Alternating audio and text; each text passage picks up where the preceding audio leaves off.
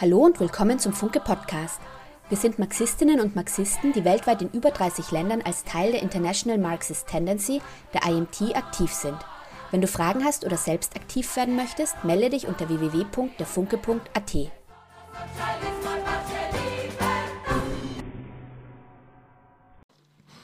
Okay, ja, wie ihr wisst, das Thema von diesem Workshop ist Marxismus und Krieg. Und nachdem dieses Thema sehr, sehr breit ist, muss ich, glaube ich, anfangen mit allgemeinen, einem allgemeinen Hinweis. Einerseits werde ich nur viele von sehr interessanten Punkten nur oberflächlich anschneiden können ähm, und nicht in die Tiefe gehen. Ähm, ich werde aber einige interessante Literaturhinweise liefern, wo man sich selber irgendwie dazu bilden kann. Und andererseits, äh, in Wirklichkeit passend zu dem Thema, muss ich damit anfangen zu sagen, dass Krieg ein Thema ist, an das man auf keinen Fall mit abstrakten, moralischen oder überhistorischen äh, Kategorien hingehen kann. Krieg ist eine sehr konkrete Frage. Ähm, in Wirklichkeit, so wie es Hegel gesagt hat, die Wahrheit ist immer konkret und für, für den Krieg gilt es umso mehr, weil es gibt eine ganze Reihe von verschiedenen Arten von Krieg. Ähm, der Krieg ist so alt wie die Entstehung der Klassengesellschaften in seinem engeren Sinne. Vielleicht kann man sogar sagen, noch vor der Entstehung der Klassengesellschaften hat es schon Auseinandersetzungen, gewalttätige zwischen Menschen gegeben. Also tausende Jahre im engeren Sinne der, der, des Krieges. Ähm, und in dieser Geschichte sind Kriege um die verschiedensten Gründe geführt worden manche rückschrittliche, reaktionäre Gründe und manche aber auch fortschrittlich. Also nur um es mal äh, sozusagen darzustellen, im, in der antiken Welt hat es äh, Eroberungskriege der Sklavenhalter gegeben, die versucht haben, irgendwie mit ihren Kriegen direkt Leute zu versklaven und zu verplündern. Und gleichzeitig hat es aber auch Sklavenaufstände gegeben. Der Krieg von Spartacus gegen das Römische Reich, der eins der besten Beispiele ist, dass schon in alten, äh, in der Antike irgendwie Klassenkämpfer wichtige Rolle gespielt haben. Oder in der ähm, späteren Zeit, zu Beginn der kapitalistischen Entwicklung, hat es auf der einen Seite diese grausigen dynastischen Erbfolgekriege gegeben, wo oberflächlich gesehen ist natürlich nicht so, um die Frage, wer wird der nächste König, Tausende, Zehntausende, Hunderttausende gestorben sind. Und auf der anderen Seite hat es in der Vergangenheit auch revolutionäre Kriege gegeben, wie zum Beispiel den Krieg der Französischen Revolution gegen die äh, reaktionären Kräfte Europas, die sie gegen diese äh, junge Revolution verbündet haben, oder äh, den Krieg der Russischen Revolution gegen 21 äh, Interventionsarmeen äh, und im Inneren als Bürgerkrieg gegen die reaktionären Anhänger des Zaren, des Kapitalismus und so weiter. Genau, und deswegen möchte ich nochmal eben am Anfang betonen, was auch Karl von Clausewitz, der preußische Militärtheoretiker, ähm, Philosoph, kann man sogar fast sagen, gesagt hat und festgehalten hat, dass Krieg nur eine Fortsetzung der Politik mit anderen Mitteln ist.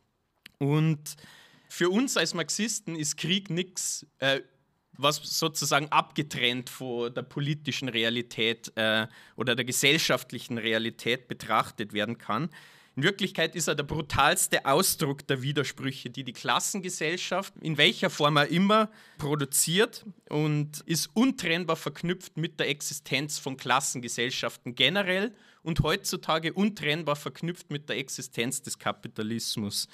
Es hilft also nichts, auch im Falle der Untersuchung von einem Krieg ist es nötig, die genauen Klassenkräfte, die in einem solchen Krieg wirken, hinter den Kriegen wirken und welche konkreten Interessen äh, sozusagen zu diesen Kriegen führen, aber auch wer diese Kriege sozusagen konkret gegeneinander führt, zu untersuchen.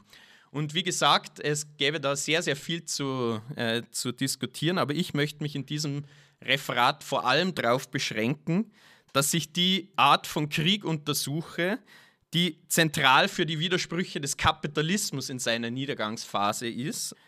Das heißt, den imperialistischen Krieg, einen Krieg, wie er auch in der Ukraine im Moment geführt wird, wie wir gestern konkret ausführlich geklärt haben, aber wo der Krieg in der Ukraine bei weitem nicht der einzige oder sogar nur der größte imperialistische Krieg ist, der in den letzten Jahrzehnten geführt worden ist.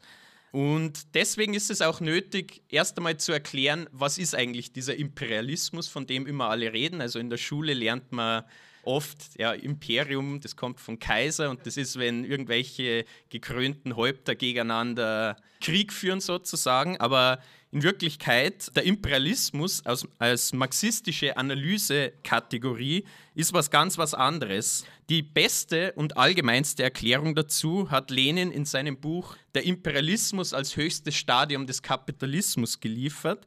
Einer der ersten Lesetipps, die ich geben sollte, ich glaube, gerade mit diesem Ausbruch des Kriegs in der Ukraine ist es äh, zentral, dass man dieses Werk studiert, selbst wenn man es schon mal gelesen hat, nochmal liest und sich konkret anschaut, was sozusagen die Ableitungen sind für die heutige Situation.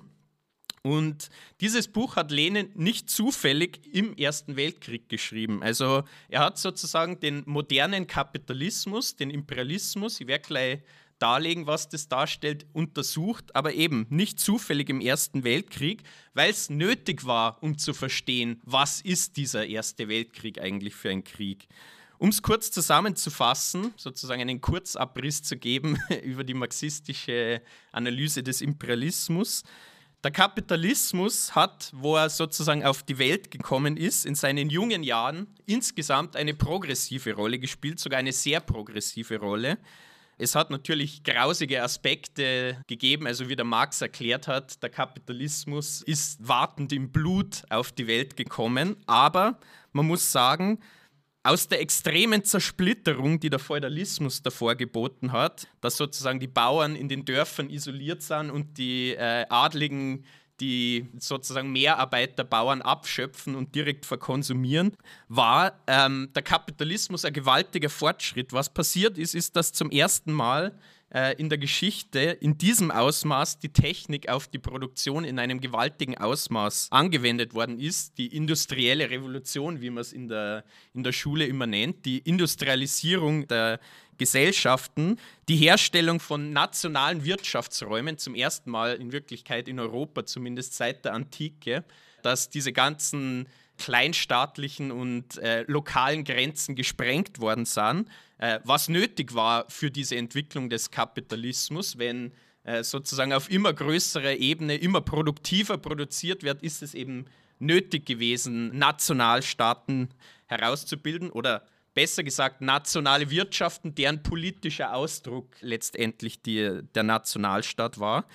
Und sogar noch weitergehend, auf Basis dieser nationalen Wirtschaftsräume ist immer mehr florierender Weltmarkt entstanden, der letztendlich die ganze Welt mit allem Guten und allem Schlechten, was dazugehört hat, sozusagen mitgerissen hat äh, in die kapitalistische Entwicklung.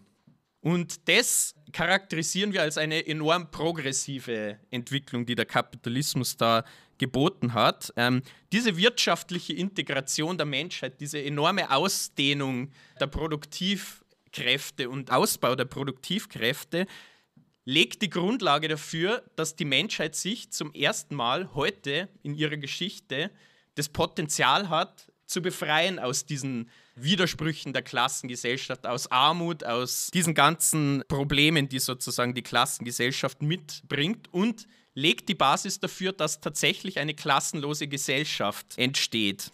Genau, aber, und das ist ein sehr, sehr großes Aber und ein entscheidendes Aber in der heutigen Gesellschaft, spätestens seit Ende des 19. Jahrhunderts hat man immer mehr gesehen, wie konkret die Widersprüche, die sich im Kapitalismus aufgebaut haben, ein weiteres Vorwärtskommen der Menschheit verhindern. Also, dass der Kapitalismus von einem progressiven eindeutig zu einem reaktionären ähm, System geworden ist. Was ist konkret passiert?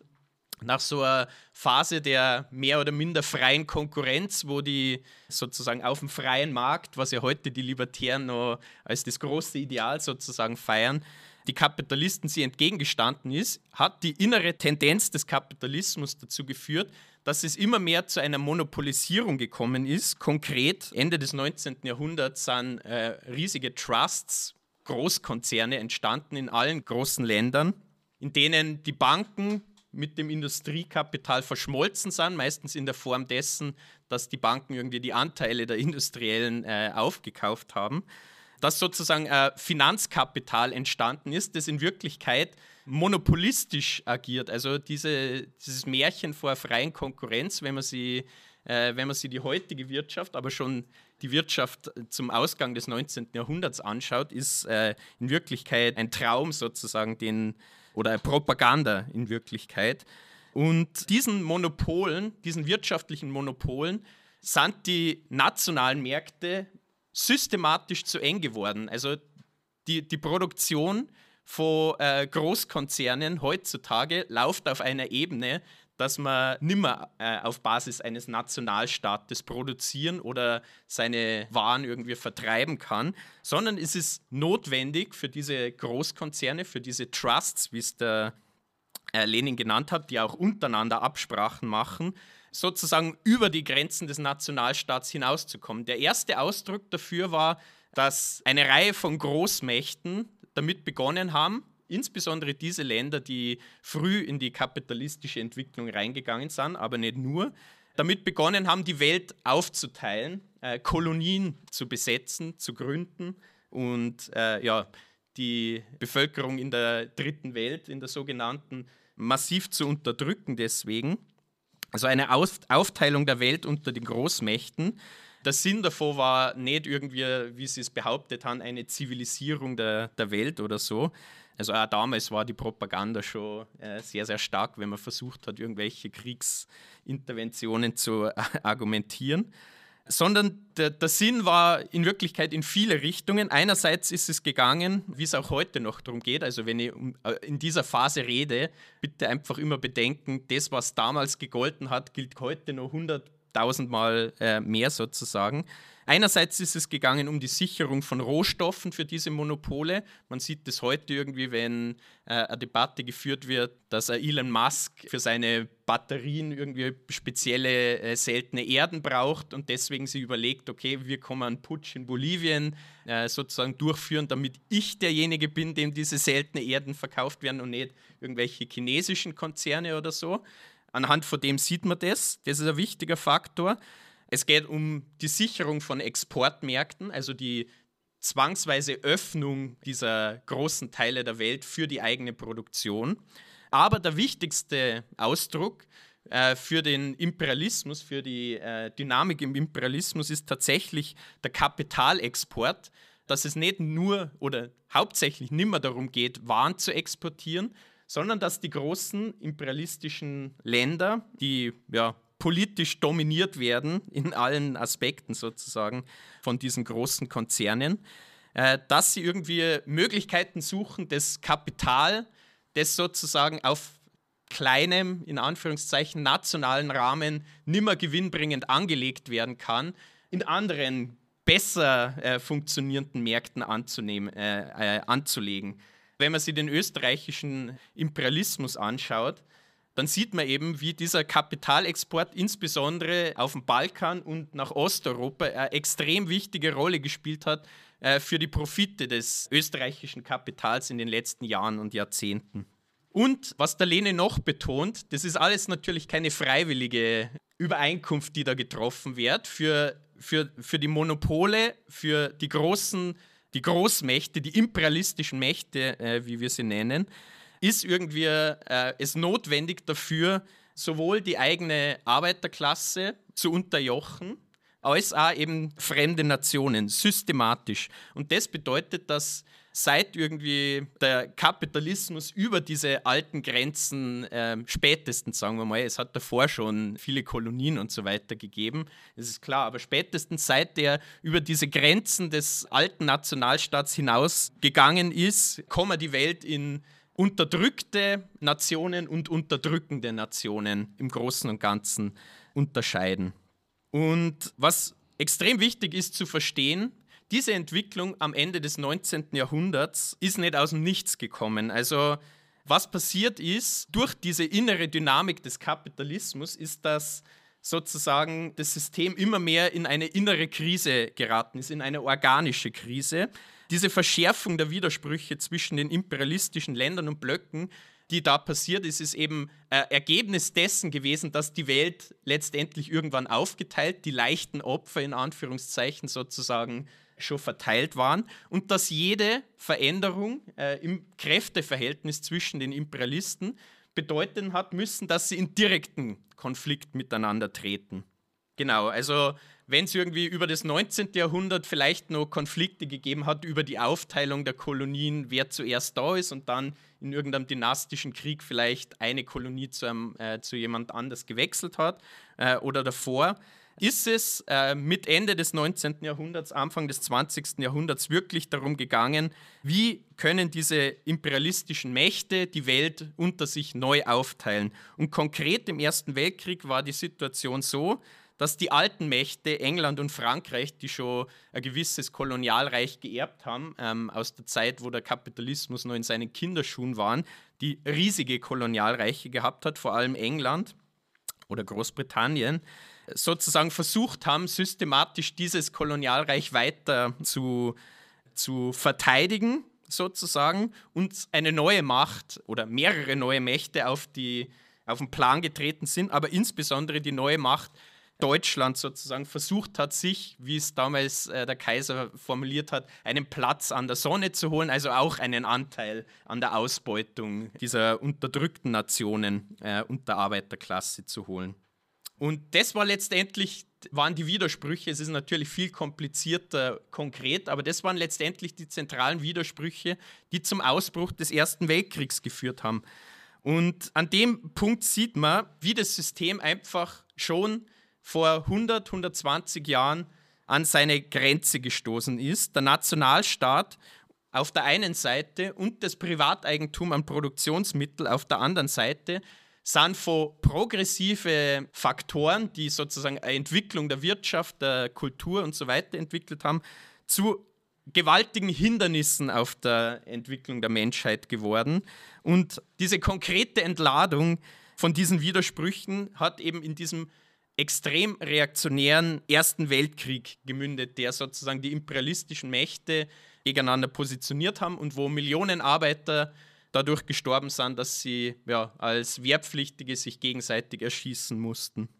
Im Interesse äh, ihrer eigenen Räuber, wie es der Lenin ausgedrückt hat. Und das ist wichtig. Also sozusagen die, die Widersprüche auch des Ersten Weltkriegs, die waren nichts, das nicht schon vorher angelegt hat. Und ähm, in Wirklichkeit sogar hat es auch davor schon Kriege gegeben, grausige Kriege, grausige imperialistische Kriege sozusagen ähm, die aber halt sehr einseitig geführt worden sind.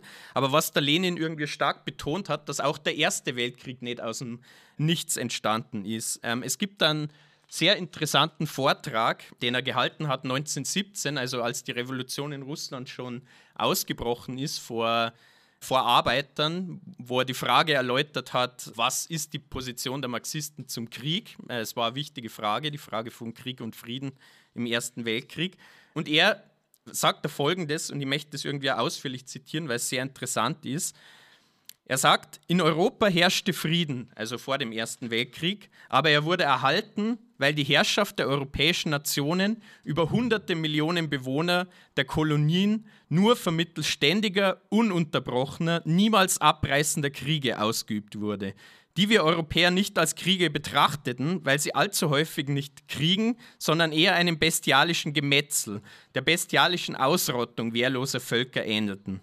Aber die Sache ist die, dass wir, um den gegenwärtigen Krieg zu verstehen, in erster Linie die Politik der europäischen Mächte als Ganzes betrachten müssen. Man darf keine Einzelbeispiele, keine Einzelfälle wählen, die stets leicht aus dem Zusammenhang der gesellschaftlichen Erscheinungen zu reißen sind und keinerlei Wert haben, weil man ebenso leicht ein entgegengesetztes Beispiel anführen kann. Nein, man muss die gesamte Politik des ganzen Systems der europäischen Staaten in ihren ökonomischen und politischen Wechselbeziehungen betrachten, um zu verstehen, auf welche Weise aus diesem System folgerichtig und unvermeidbar der gegenwärtige Krieg entstanden ist. Und ich glaube, das, das ist ein sehr, sehr wichtiger Hinweis. Das ist genau auch das, was wir heute tun müssen und was wir heute sehen. Dass in Wirklichkeit durch die Krise des Kapitalismus, die sie zugespitzt hat, nach einem relativ äh, ruhigen Nachkriegsaufschwung, der zumindest im Westen die Illusion schaffen hatte können, dass es eine friedliche Reformentwicklung des Kapitalismus geht, wo es den Leuten immer besser geht wo in den letzten Jahren, Jahrzehnten genau das Gegenteil, die gegenteilige Dynamik immer stärker geworden ist, wo wir sehen, dass letztendlich die Krise des Kapitalismus bedeutet, dass sich die imperialistischen Widersprüche auch immer weiter, immer schärfer zuspitzen. Es ist einfach so, je tiefer die Krise des Kapitalismus ist, desto weniger Marktanteile sind da, die man sozusagen friedlich untereinander aufteilen kann, desto weniger Raum ist selbst für Deals äh, in, in Fragen von Konflikten, wo der eine Räuber ein bisschen weniger kriegt und der andere Räuber ein bisschen mehr, sondern es ist schon, wenn man sich die Realität anschaut, seit Jahren so, dass der Protektionismus zunimmt, die wirtschaftlichen Konflikte zwischen den großen imperialistischen Nationen, dass Stellvertreterkriege zunehmen, die extrem brutal geführt werden, die, wie gestern schon gesagt worden ist, in den westlichen Medien bei weitem nicht die Aufmerksamkeit bekommen, die notwendig wäre und bei weitem nicht so viel wie jetzt der Krieg in der Ukraine. Und die sozusagen diese Widersprüche immer weiter sich zuspitzen. Stark vereinfacht gesagt, die Situation heute ist so, dass die USA die stärkste imperialistische Macht auf dem Planeten ist, nach dem Zweiten Weltkrieg die einzige wirklich gestärkte kapitalistische Macht war, die einen riesigen Anteil äh, sozusagen der gesamten kapitalistischen Wirtschaft direkt ausgemacht hat und alle anderen Nationen, äh, alten imperialistischen Nationen sich gegenseitig sozusagen geschwächt hatten. Was weiterhin gilt, äh, die zusammen äh, mit ihrem Bündnissystem der NATO sozusagen in den letzten Jahrzehnten die Welt tatsächlich dominiert hat. Man kennt es noch von vor ein paar Jahren, wo es immer geheißen hat, die USA, das ist die Weltpolizei, oder? Das ist nichts anderes als ein Ausdruck davon, dass wirklich die USA die imperialistische Macht war und auch weiter ist, die äh, mit Abstand die meiste Kraft sozusagen gehabt hat, ihre Interessen äh, auf Weltebene durchzusetzen.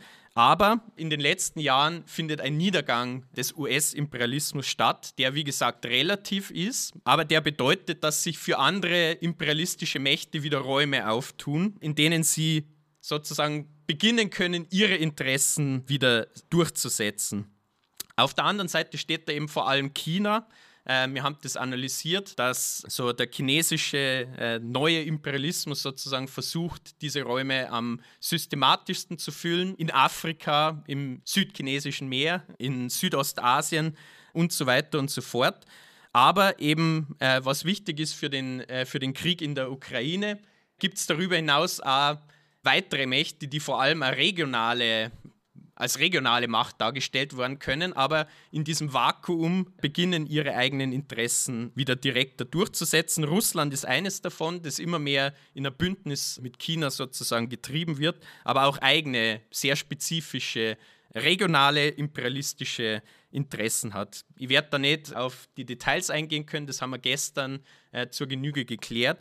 Aber nur um das zu sagen, nur weil sozusagen eine Macht eine kleinere imperialistische Macht ist, heißt das nicht, dass sie deswegen weniger ähm, blutig oder so vorgehen könnte.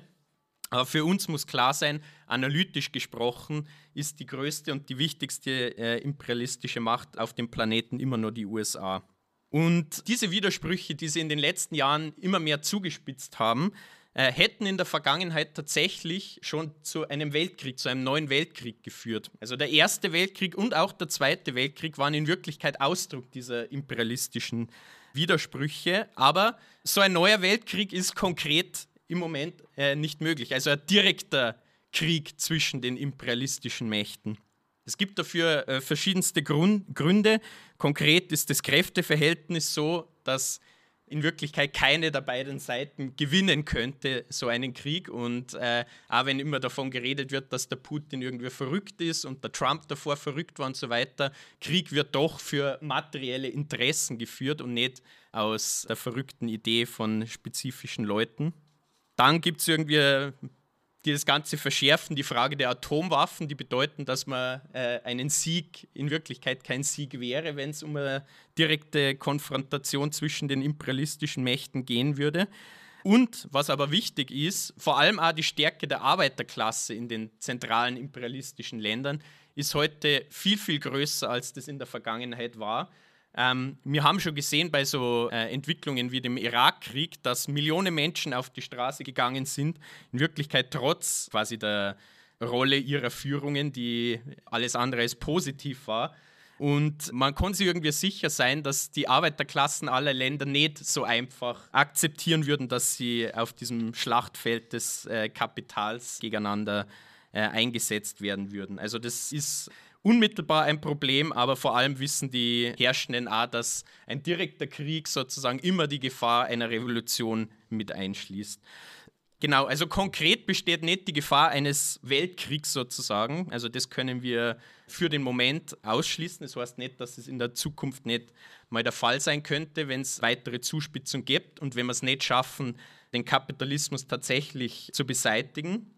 Aber das bedeutet, dass sich in der heutigen Epoche diese imperialistischen Widersprüche eben durch eine Vermehrung von kleinen Kriegen in Anführungszeichen ausdrücken, Stellvertreterkriegen, die geführt werden von imperialistischen Ländern mit Hilfe von sozusagen ihren Vertretern, den abhängigen Armeen, Bourgeoisien und so weiter von kleineren Ländern. Und nur weil es keinen großen Krieg gibt, heißt das nicht, dass es nicht bedeutet, dass in Wirklichkeit der ganze Planet immer mehr in einer Barbarei versinkt. Also diese Häufung der kleinen Kriege ist, ist was, was sozusagen symptomatisch ist für die Epoche, in der der äh, Kapitalismus steckt, in dieser Epoche, diese auszeichnet durch die Verfaultheit des Kapitalismus. Und das ist, glaube ich, das Letzte, was wichtig ist. Der Lenin hat in seinem Buch zum Imperialismus betont, der ähm, Imperialismus ist das höchste Stadium des Kapitalismus, aber in Wirklichkeit auch das letzte, weil die Widersprüche in dem System schon so verfault sind, dass alles danach schreit, dass dieses System gestürzt wird von der Arbeiterklasse. Das ist entscheidend für die grundlegende Position der Marxisten zu imperialistischen Kriegen. Also wer angreift, wer verteidigt und so weiter, das ist nicht entscheidend. Entscheidend ist, wie es der Lenin beschrieben hat, oder? Die ganze politische und gesellschaftliche Vorgeschichte, das, ganze System des Imperialismus, das bedeutet, dass notwendigerweise in der einen Form oder der anderen ähm, diese Widersprüche mit direkter Gewalt ausgetragen werden müssen zwischen diesen Mächten. Und wer da den ersten Schuss abgibt oder wer die Invasion startet oder so, ist für uns nicht die Analysekategorie, anhand von der wir festmachen, ob das was zum Unterstützen ist oder was nicht zu unterstützendes, wenn man so einen Krieg führt, sondern es ist irgendwie der Charakter dieses Krieges, der Klassencharakter, um es äh, deutlich zu sagen. Wir stellen uns gegen jeden imperialistischen Krieg, die vollständig reaktionär sind, ein Ausdruck des verfaulenden Kapitalismus. Und aus dieser Gesamtanalyse entsteht aber auch ähm, die Analyse, dass imperialistischer Krieg nur dadurch äh, beseitigt werden kann, dass der Kapitalismus an sich besiegt wird, beseitigt wird. Und es ist äh, in diesem Sinne die wichtigste Aufgabe, wenn wir gegen den imperialistischen Krieg kämpfen, dass wir gegen die eigene herrschende Klasse das Hauptfeuer richten, so wie es der Karl Liebknecht äh, ausgedrückt hat. Der Hauptfeind steht im eigenen Land. Das ist keine hohle Phrase, sondern es entspringt unmittelbar aus dem Charakter dieser imperialistischen Kriege und aus der einzigen Lösung, die wir sozusagen haben als Arbeiterklasse, um den imperialistischen Krieg zu beenden, beseitigen, nämlich die sozialistische Revolution. Es gibt aber ein paar interessante Einzelfragen, die ich noch klären äh, möchte, anhand von denen man dieses System, das den Imperialismus heute ausmacht, glaube ich, ganz gut verstehen kann. Zum Beispiel kommt oft irgendwie diese Frage der nationalen Verteidigung gegen eine Invasion auf. Jetzt halt eben spezifisch bei der Ukraine. Und wie ich schon am Anfang gesagt hat, auch, auch diese Frage ist eine sehr komplizierte Frage, weil sich die verschiedensten politischen Fragen in Wirklichkeit in so einer Frage vermengen. Die Frage äh, der nationalen Unterdrückung und nationale Selbstbestimmung, die Frage vom Imperialismus, äh, die Frage von äh, der Arbeiterklasse-Position. Also es ist eine sehr komplizierte Frage. Und der Lenin hat betont, das, äh, das möchte ich auch festhalten, dass, dass es auch zum, zum heutigen Zeitpunkt oder zum damaligen Zeitpunkt, wo er geschrieben hat, nicht so ist, dass ausgeschlossen ist, dass Krieg für Länder, die für ihre Befreiung von imperialistischen Mächten kämpfen, ein progressiver Krieg sein könnte. Also er hat gesagt, diese Kriege gibt es weiter, auch wenn es immer weniger werden, weil die Imperialisten sozusagen ähm, immer mehr eingreifen. Aber wir haben nach dem Zweiten Weltkrieg gesehen, dass konkret eine ganze Welle von kolonialen Befreiungskriegen gegen den Imperialismus sozusagen stattgefunden hat, was wir äh, kritisch unterstützen würden als Marxisten. Aber wie schaut das konkret in der Ukraine aus? Ist das irgendwie äh, Befreiungskrieg von äh, einem unterdrückten Volk gegen irgendwie eine imperialistische Macht? Und wir Daten halt analysieren, dass es sich eben nicht darum handelt, sondern dass es hier nicht um die nationale Selbstbestimmung, sondern um einen Stellvertreterkrieg zwischen den großen imperialistischen Blöcken geht. Man sieht es selbst oberflächlich schon anhand der Frage, um die eigentlich Krieg geführt wird, nämlich um die NATO-Mitgliedschaft der Ukraine. Also das sollte schon ein erster Hinweis darauf sein, dass es nicht irgendwie um die nationale Selbstbestimmung geht, sondern in Wirklichkeit über, um die Frage, in welchen Block wird die Ukraine eingegliedert. Aber um es konkret zu machen, möchte ich ähm, ein sehr interessantes Zitat äh, nochmal vorlesen vom Trotzki, der sich damit beschäftigt hat, wie, wie so die Rolle von kleinen Nationen in großen imperialistischen Konflikten, in dem Fall im Vorfeld und dann schon beginnend im äh, Zweiten Weltkrieg ausgeschaut hat. Das ist ein sehr interessanter Text, den ich nur empfehlen kann, sehr kurz. Aber es ist ein Teil von einer größeren Sammlung, nämlich in Verteidigung des Marxismus. Und dieser Text heißt äh, Die Bilanz der finnischen Ereignisse. Es war so, es hat eine Invasion von der Sowjetunion in Finnland gegeben, als Teil sozusagen der Widersprüche, die sie dann im Zweiten Weltkrieg ausgedrückt haben und entladen haben. Aber was äh, er da beschreibt, ist interessant. Er schreibt in dem Paragraph Kleine Nationen im imperialistischen Krieg, was die kleinen und zweitrangigen Staaten betrifft, so sind sie heute bereits Schachfiguren in den Händen der Großmächte. Die einzige Freiheit, die sie noch behalten haben, ist die Freiheit, zwischen ihren Herren zu wählen, aber auch nur das im beschränkten Maße. Ähm, ich glaube, das ist sehr deutlich, äh, dass äh, Trotzki genauso über die Ukraine heute geschrieben haben könnten. Und dann macht er ein sehr interessantes Beispiel, das ich vorlesen möchte, weil es, glaube ich, die Position der Marxisten sehr deutlich macht, was das bedeutet. Er schreibt dann, zwei Regierungen kämpften eine Zeit lang in Norwegen. Die Regierung der norwegischen Nazis, die von den deutschen Truppen im Süden gedeckt wurde, und die alte sozialdemokratische Regierung mit ihrem König im Norden. Hätten die norwegischen Arbeiter das demokratische Lager gegen das faschistische verteidigen sollen, Folgt man der Analogie mit Spanien, so sieht es auf den ersten Blick so aus. In Spanien hat es einen Bürgerkrieg gegeben, wo die Arbeiter sozusagen vor allem gegen die Faschisten gekämpft haben und auf Seite des, äh, der republikanischen Armee, die unterstützt worden ist von anderen Imperialisten. Aber er sagt eben, in Spanien handelt es sich um einen isolierten Bürgerkrieg, die Einmischung der fremden imperialistischen Mächte, wie wichtig diese Einmischung an sich auch sein mochte, behielt dennoch einen nebensächlichen Charakter. In Norwegen handelt es sich um den direkten und unmittelbaren Zusammenstoß zweier imperialistischer Lager, in deren Händen die sich bekämpfende norwegische Regierung nur Hilfsmittel sind. Auf der Weltarena unterstützen wir weder das Lager der Alliierten noch das der Deutschen. Folglich haben wir nicht den leisesten Grund oder die geringste Berechtigung, irgendeins ihrer zeitweiligen Werkzeuge innerhalb Norwegens selbst zu unterstützen. Und ich glaube, ähm, das zeigt irgendwie die Position der Marxisten zur Ukraine äh, eindeutig auf, oder? Ähm, es ist völlig klar, es geht nicht um eine nationale Selbstbestimmung oder das Recht der Ukraine, seine eigene Zukunft zu wählen, sondern es geht darum, aus Sicht der großen imperialistischen Blöcke, die dieses Land völlig dominieren oder dominiert haben in der Vergangenheit und jetzt hat konkret die NATO, die dieses Land völlig dominiert, geht es darum, die Ukraine als Außenposten der eigenen Position in Osteuropa zu sichern es hat keinerlei progressiven Charakter, wenn man sagt, wir stellen uns auf die Seite der äh, angegriffenen ukrainischen Regierung oder so. Ähm, sondern es ist in Wirklichkeit eine, eine gefährliche äh, Sackgasse, in die man äh, gesteckt werden kann. Konkret, wie ein taktisches Programm von Marxisten in der Ukraine ausschauen würde, das hängt von vielen Sachen ab. Die Arbeiterklasse in der Ukraine wird zum gewissen Teil im Moment durch diesen Angriff hinter die eigene Regierung sozusagen gesammelt. Viele sehen es als einzige Möglichkeit, sich selber zu verteidigen oder so. Ähm, aber man muss sagen, die Arbeiterklasse spielt keine eigenständige Rolle in diesem Konflikt.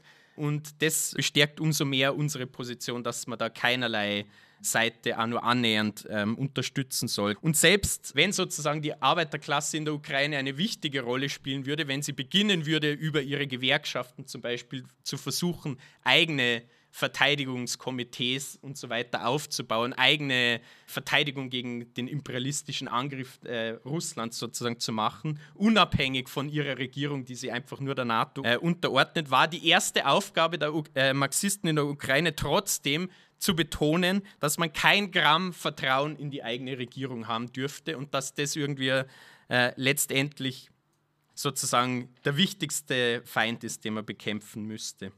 Aus meiner Sicht eine konkrete, interessante Ent ja, Beobachtung aus diesem Krieg in der Ukraine zeigt, dass das, glaube ich, auch konkret irgendwie eine sehr wichtige Position ist, die man vertreten muss. Und zwar ist es so, wie gestern schon diskutiert worden ist, dass das konkrete Kräfteverhältnis bedeuten wird, dass die russische Armee, wenn sie sozusagen alle ihre Kräfte einsetzt, früher oder später gewinnen wird. Zu welchem Preis und mit welchen politischen Kosten äh, ist die andere Frage. Aber sozusagen die ukrainische Armee besiegen würde. Aber wenn man sich einfach für eine Sekunde mal vorstellt, dass sich das Ganze umdreht, dass warum auch immer die Ukraine äh, diesen Krieg gewinnen würde, wie würde das konkret ausschauen? Es gibt sehr wichtige Hinweise darauf. Nämlich hat eine der ersten Gegenoffensiven, die nachdem der russische Angriff ins Stocken geraten ist, stattgefunden gegen äh, die sogenannten Volksrepubliken Donetsk und Lugansk. Das heißt, äh, irgendwie nicht was, wo die Russen unmittelbar äh, Intervention gehabt haben, sondern eine weitere Ausdehnung des eigenen äh, sozusagen Einflussbereichs des ukrainischen Staats. Ähm, Genau. In den Verhandlungen hat äh, ein Vertreter der Ukraine klargemacht, dieser Krieg kann nur enden, wenn die Krim wieder äh, an die Ukraine gegeben wird und diese beiden sogenannten Volksrepubliken wieder eingegliedert werden in den ukrainischen Staat. Und es ist überhaupt nicht unvorstellbar, sondern ganz im Gegenteil. Ich glaube, das war eine logische Schlussfolgerung, wenn tatsächlich die Ukraine den Krieg gewinnen würde, dass sie äh, sich eigene Sicherheiten suchen würde in Form von Annexionen von Teilen äh, von Russlands, um sozusagen diese Sicherheitsgarantien, wie es der Putin ja nennt, die er haben will, zu bekommen. Also diese kleinen Nationen ähm, hat sie ja im Balkankrieg ähm, 1911 schon gezeigt. In dem Moment, wo sozusagen diese kleinen Balkannationen losgebrochen sind vom äh, Osmanischen Reich und ihre Eigenständigkeit gewonnen haben, haben sie sofort damit begonnen, ihre eigenen quasi Eroberungszüge äh, gegenseitig zu machen, gegen, gegeneinander Krieg geführt, versucht auf Kosten der anderen Völker eigene Gebiete zu annektieren und so weiter. Und das muss, muss uns klar sein, im Zeitalter äh, des Imperialismus ist das eine absolute Notwendigkeit, in welcher Form er immer sozusagen eine eigene, selbst wenn es eine winzige kleine imperialistische Rolle äh, zu spielen für, für alle Nationen, die das können. Und das ist für uns deswegen äh, ein weiterer Hinweis darauf, warum es unmöglich ist, eine dieser beiden Seiten äh, zu unterstützen in diesem Krieg. Gut, äh, ich, ich, möchte noch ganz kurz äh, was zur Rolle der Linken und der Arbeiterbewegung sagen in Österreich. Es ist in Wirklichkeit leicht beantwortet, was die Rolle der, der Arbeiterbewegung oder der offiziellen Führung der Arbeiterbewegung der SPÖ ist. Äh, so wie der Clausewitz gesagt hat, Krieg, äh, der Krieg ist nichts anderes als die Fortsetzung der Politik mit anderen Mitteln. Ähm, die Fortsetzung der Politik der Reformisten in der jetzigen Situation ist in Wirklichkeit das, was sie schon davor gemacht haben, äh, nämlich irgendwie eine Unterstützung der eigenen, der Interessen der eigenen Bürgerlichen, des eigenen Kapitals. Also wenn man sich anschaut, die erste Forderung äh, mit der die SPÖ breit nach draußen getreten ist, war die ähm, Erhöhung des Personenstands der Bundeswehr, äh, des Bundesheers. Sehr interessant. Aber es gibt da natürlich die, die Frage von den linkeren Teilen äh, der Arbeiterbewegung oder halt der Linken außerhalb der Sozialdemokratie. Und da möchte ich noch eine äh, sehr interessante Beobachtung irgendwie hinzufügen, die politisch wichtig ist. Weil ähm, ich habe am Anfang gesagt, nicht jeder Krieg ist reaktionär, dieser Krieg ist reaktionär, aber wenn man mit moralistischen äh, Zugang auf die Frage des Krieges zugeht, dann wird sozusagen unter, der, ähm, unter dem Eindruck ähm, der realen Ereignisse jede ähm, richtige Politik verhindert. Konkret wird heute Nachmittag eine Demonstration stattfinden, äh, gegen die Invasion der Ukraine, bei der keine ukrainischen Nationalflaggen zugelassen sein sollten, habe ich gehört. Mal schauen, äh, wie das äh, ausgeht. Aber Aus unserer Sicht ist das was, wo wir intervenieren werden und wo wir ähm, unsere revolutionäre Position darlegen werden. Aber diese Demonstration hat keinen äh, revolutionären Charakter, sondern in Wirklichkeit einen pazifistischen. Ich möchte einfach kurz äh, vorlesen, was sozusagen die Organisatoren sagen, was der Zweck der äh, Demonstration ist. Sie sagen, die Invasion der Ukraine durch Russlands Präsident Putin führt zu massivem Leid, besonders unter der Zivilbevölkerung. Der Auftrag an uns alle lautet daher, diese zu unterstützen, humanitäre Hilfe zu leisten und flüchtende Menschen zu schützen. Der Auftrag an die Politikerinnen muss daher heißen, verhindert jede weitere kriegerische Eskalation und beendet umgehend die Gewalt. Gemeinsam stellen wir uns gegen den Krieg und eine neue Zerstörung äh, und eine neue Rüstungsspirale, gegen die weitere Zerstörung unseres Klimas durch militärische Handlungen und treten auf der Grundlage der Neutralität Österreichs für eine neue Friedensordnung ein, die alle Akteurinnen mit einbeziehen. Beginnen wir in der Tradition Bertha von Suttners mit dem klaren Aufruf, die Waffen nieder. Also, was ist sozusagen der, der, das reale Ergebnis davon, dass dieser pazifistische Zugang ge äh, gewählt wird? Der reale Zugang ist in Wirklichkeit, dass die Verantwortung, diesen Krieg zu beenden, an die Herrschenden übergeben wird, die keinerlei Interesse daran haben, beziehungsweise sobald sie Interesse daran haben, sowieso ihren Dealmacher werden und nicht der Aufruf an die Arbeiterklasse sozusagen mit ihren eigenen Herrschenden ähm, fertig zu werden, um, die, um den Krieg zu beenden. Also ich glaube, das ist sehr wichtig zu verstehen, dass es äh, einen Unterschied zwischen einer revolutionären Ablehnung des Krieges gibt und einer pazifistischen Ablehnung des Krieges. Konkret, wenn man sich die Rolle Österreichs in dieser Situation anschaut, sieht man, dass Österreich eigene Interessen äh, hat, aber ein schwacher und in Wirklichkeit abhängig, vor allem vom deutschen Imperialismus abhängiger kleiner Imperialismus ist. Aber sie werden irgendwie, äh, wie gestern erklärt worden ist, dadurch, dass sie auch sehr starke Wirtschaftsinteressen in Russland haben, versuchen, soweit es irgendwie möglich ist, zu balancieren zwischen diesen Blöcken. Im Moment haben sie sich klar durch den Zwang der Ereignisse auf die Seite äh, der NATO gestellt, oder?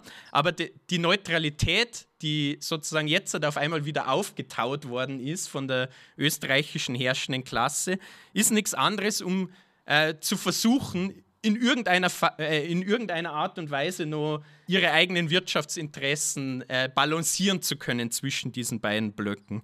Also in dem Sinne, wo es keine Farce mehr ist, weil äh, sozusagen Helme und Diesel an die ukrainische Armee äh, geliefert werden und keine äh, tödlichen Waffen.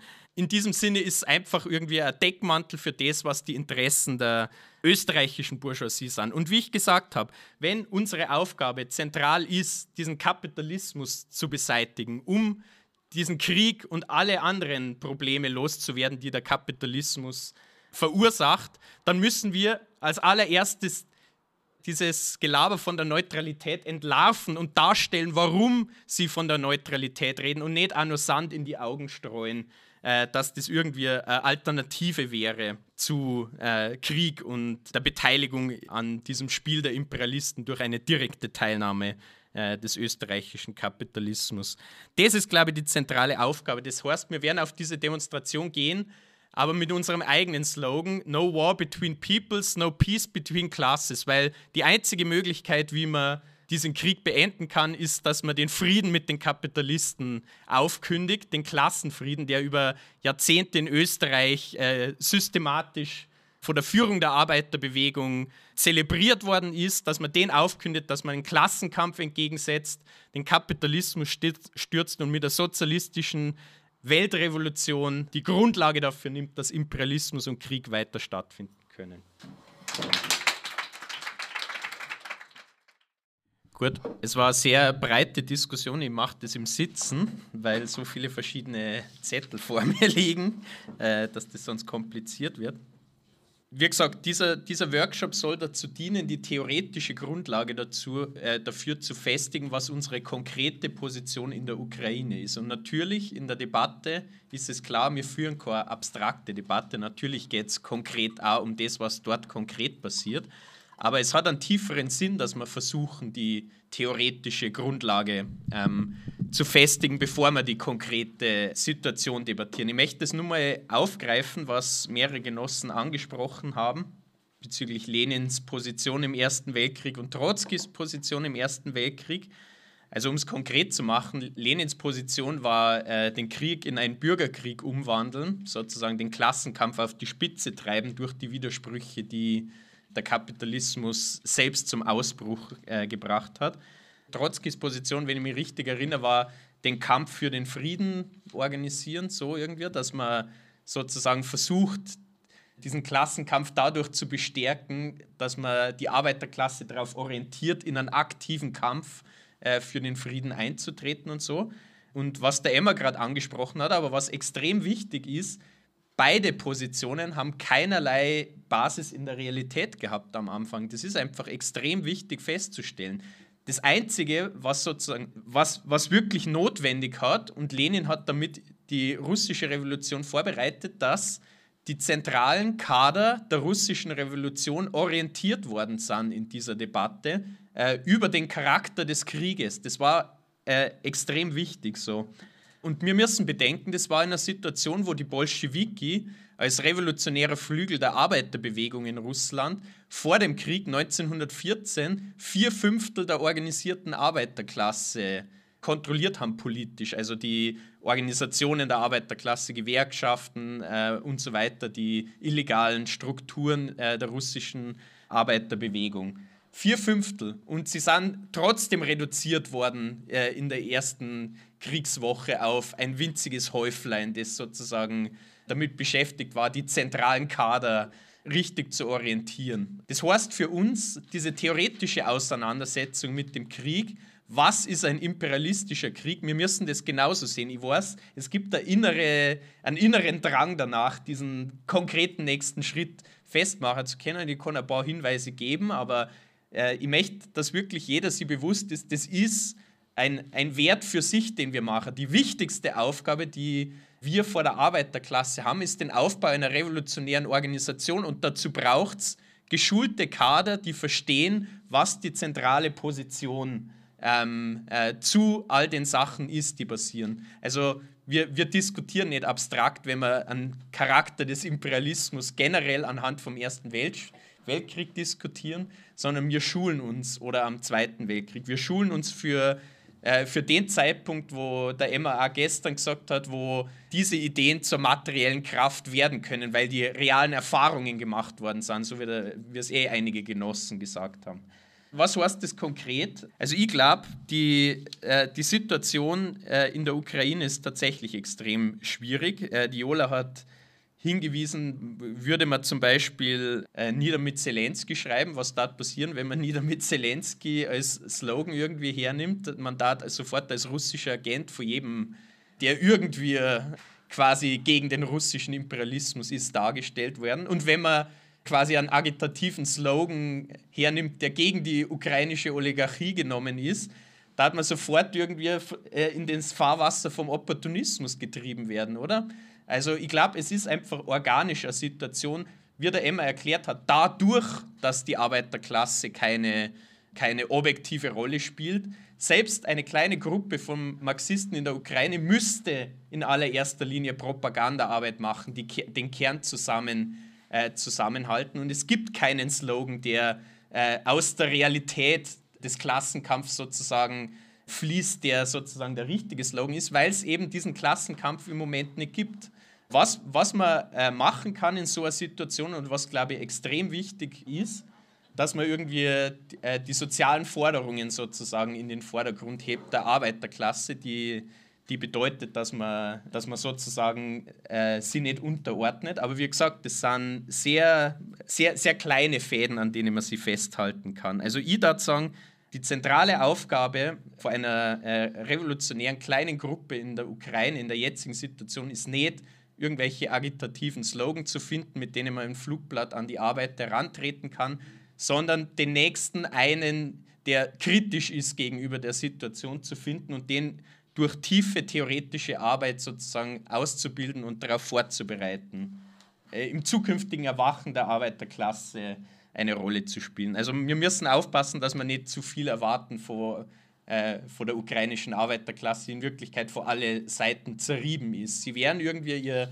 Stärke zeigen. Der Emma hat einige Hinweise geliefert, aber was wir als allererstes machen müssen, ist unsere eigene Pflicht zu erfüllen, um das sozusagen zu bestärken. Der Hauni hat da eben beschrieben, die Idee von Räten und so weiter zu verbreiten. Ich glaube, das ist ein wichtiger Hinweis. Äh, der, der Krieg äh, im Ersten Weltkrieg ist letztendlich durch äh, die Organisierung der Arbeiterklasse beendet worden, durch die Revolution, aber eben letztendlich mit dem Mittel der Organisierung in Arbeiter- und Soldatenräten. Aber was für uns, glaube ich, wichtig ist zu verstehen, ist, diese, diese Organisationen an sich haben die Situation nicht geändert, sondern es war in Wirklichkeit nur die korrekte politische äh, Orientierung dieser Organisation, die letztendlich den Krieg beenden hat können. Die Räte vor der Oktoberrevolution äh, sind sogar als Mittel hergenommen worden von den Menschewiki, also den Reformisten in, in Russland, um Unterstützung für eine neue Offensive zu generieren in der Arbeiterklasse, die sozusagen organisch schon lang gegen den Krieg war, aber praktisch gezwungen war, diese Unterstützung zu geben durch ihre eigene Führung im Juni 1917 ich glaube, diese, diese Idee von Selbstorganisierung, eine eigene Rolle, eine unabhängige Rolle, die die Arbeiterklasse spielen muss, ist mega, mega wichtig und das ist was, was man immer betonen muss. Aber ich glaube, für uns müssen wir uns klar sein, wir dürfen nicht Illusionen haben, dass eine selbstständige Organisierung der Arbeiterklasse ohne korrekte politische Orientierung äh, das Problem äh, an sich lösen würde. Es ist ein sehr guter Ansatz, aber halt nicht ausreichend sozusagen. Dann hat es verschiedene Fragen zu verschiedenen Themen, auf die ich nicht tief eingegangen bin, gegeben. es hat die Frage gegeben zur nationalen Selbstbestimmung, wie wir dazu stehen. Und ich möchte in Wirklichkeit auch einfach nur das äh, wahrmachen, was ich, was ich sozusagen äh, im Vorfeld gesagt habe, nämlich dass ich ein paar Lesetipps gebe, weil ich glaube, das da zu weit führen, diese Frage inhaltlich äh, zu beantworten. Grundsätzlich ist es so, äh, dass das Selbstbestimmungsrecht der Nationen eine demokratische Frage ist, die irgendwie ein wichtiger, also ein wichtiger Ansatzpunkt ist. Aber wie ich äh, im Liedhoff gesagt habe, in Zeiten des Imperialismus wird wie jede demokratische Frage in Wirklichkeit, wird das irgendwie zerrieben zwischen die Interessen des Kapitals, die versuchen, verschiedene Ansatzpunkte zu finden, um halt äh, Unterstützung in einem Sektor der Massen zu generieren oder eine Begründung zu finden für ihre Politik. Also es gibt keine abstrakte Position zum Selbstbestimmungsrecht der Nation, es ist extrem konkret.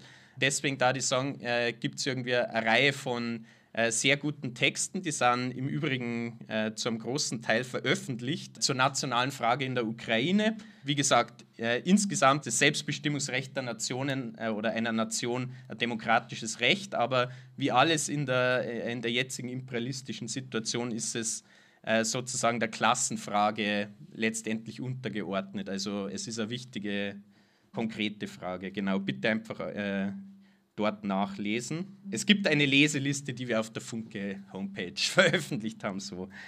Genau, das zweite zur Krieg zwischen Frankreich und Deutschland. Der Gernot hat das angesprochen und äh, der Manuel. Und da, da habe ich noch eine interessante Ergänzung. Also ich glaube, es war sehr wichtig, was der Gernot gesagt hat, dass es diese verschiedenen Stufen selbst innerhalb der Analyse gibt von, von den Fakten. Also die, die innere Ordnung der Fakten muss sozusagen korrekt sein, wie der Gernot angesprochen hat.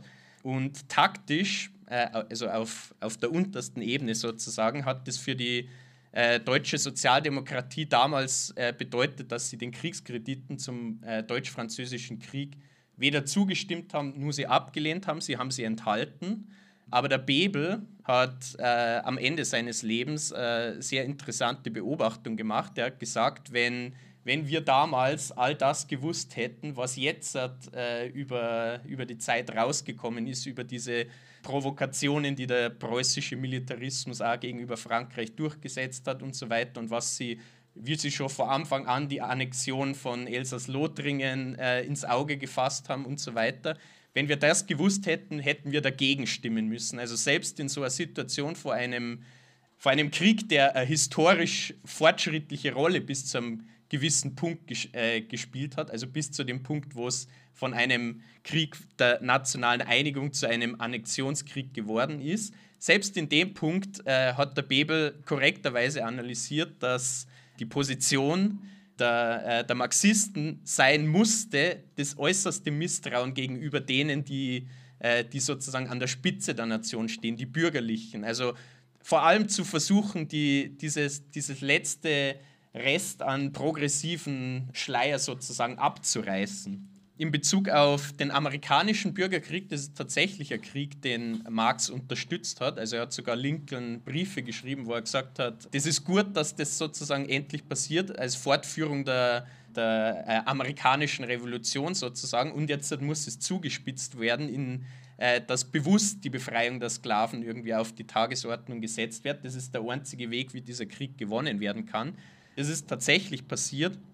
Genau, aber selbst in diesem Krieg war es so, dass tatsächlich die, äh, die Interessen der, der Bourgeoisie im Norden schon, schon in diesem eigentlich äh, fortschrittlichen Krieg sozusagen äh, schon ihre reaktionäre Seite teilweise gezeigt haben. Also die Kriegsgewinne sozusagen, die im Norden eine extreme äh, Akkumulation des Kapitals bedeutet haben, ähm, hat die Arbeiterklasse irgendwie zahlen müssen, also diese, diese Spekulation und Kriegsgewinnlertum. Und äh, Marxisten hätten dagegen argumentiert, äh, dass das irgendwie stattfindet. Also selbst da ähm, war es kein Hurra-Patriotismus hinter der eigenen Bourgeoisie, der, der da ist, auch wenn man anerkennt, dass es ein, richtiger Krieg ist. Gut.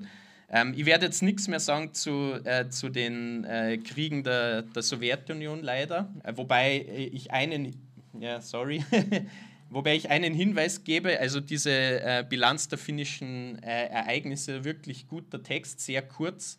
Und Trotzki gibt eben den Hinweis, dass es einen Unterschied gibt zwischen dem Krieg, den die Sowjetunion 1921 in Georgien geführt hat, um sozusagen Georgien zu erobern, wo es ein gesunder Arbeiterstaat war, und dem, was in Finnland ist. Aber ich glaube, der wichtigste Hinweis ist trotzdem, dass auch diese Kriege sozusagen nicht isoliert vom Gesamtkontext irgendwie gesehen äh, werden durften. Also er, er betont extrem stark, das ist das, das sind alles Teile von dem gesamten Ringen, das stattfindet. In Wirklichkeit sagt er, die Neuaufteilung der Welt zwischen den Imperialisten und die Frage der Sowjetunion werden die Imperialisten versuchen, nebenbei zu lösen.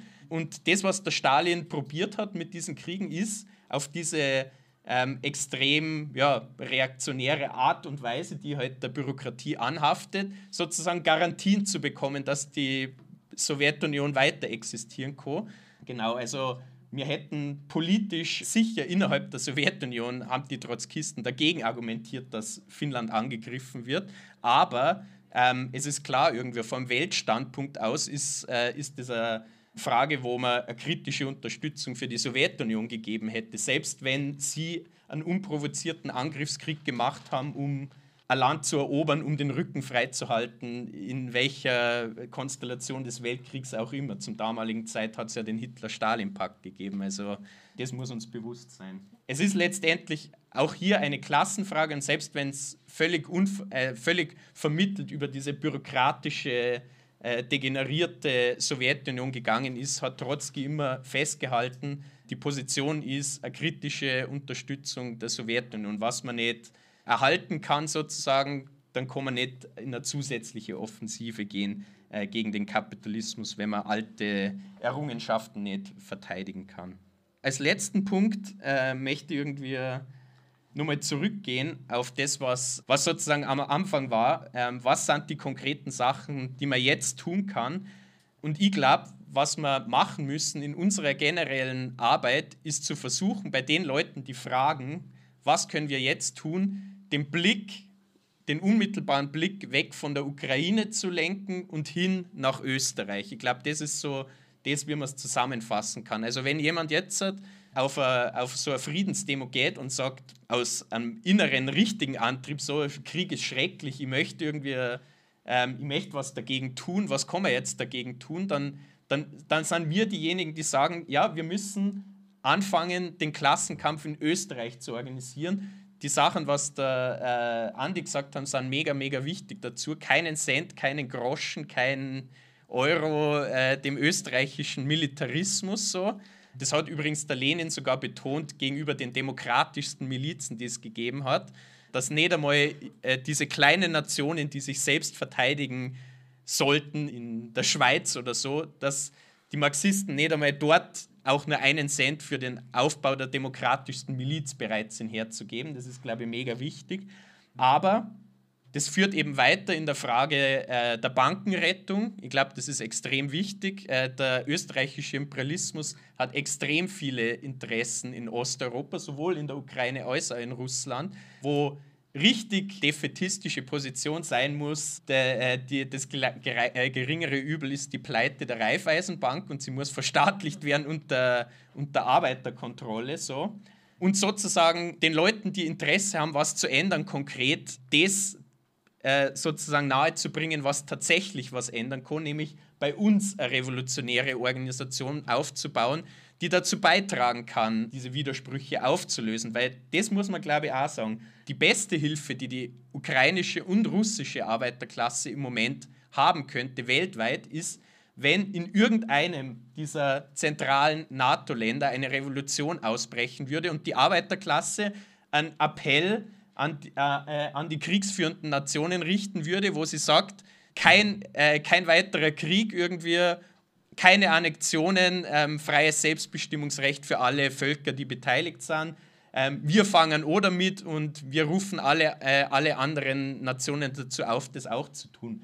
Das war der Ansatzpunkt, wo tatsächlich diese Propaganda-Offensive von Putin enden würde, einfach, dass nur die NATO das Problem ist und dass man selber kein Imperialismus ist. Das war der Ansatzpunkt, wo die Arbeiter in der Ukraine sehen würden, okay, es gibt irgendwie eine Alternative neben Nationalismus und Völkerschlachten sozusagen, sondern es gibt die Möglichkeit, unter eigenen Bedingungen die Macht zu ergreifen und diese Widersprüche mit, eigenem, äh, mit der eigenen Kraft zu lösen. Und das war die beste Lösung. Das müssen wir diesen Leuten, die jetzt fragen, was sie tun können, sagen. Wir bereiten die österreichische Revolution vor, weil das die beste Hilfe ist für alle kämpfenden Arbeiterinnen und Arbeiter in all diesen Ländern, die direkt betroffen sind vor dem Krieg. Danke,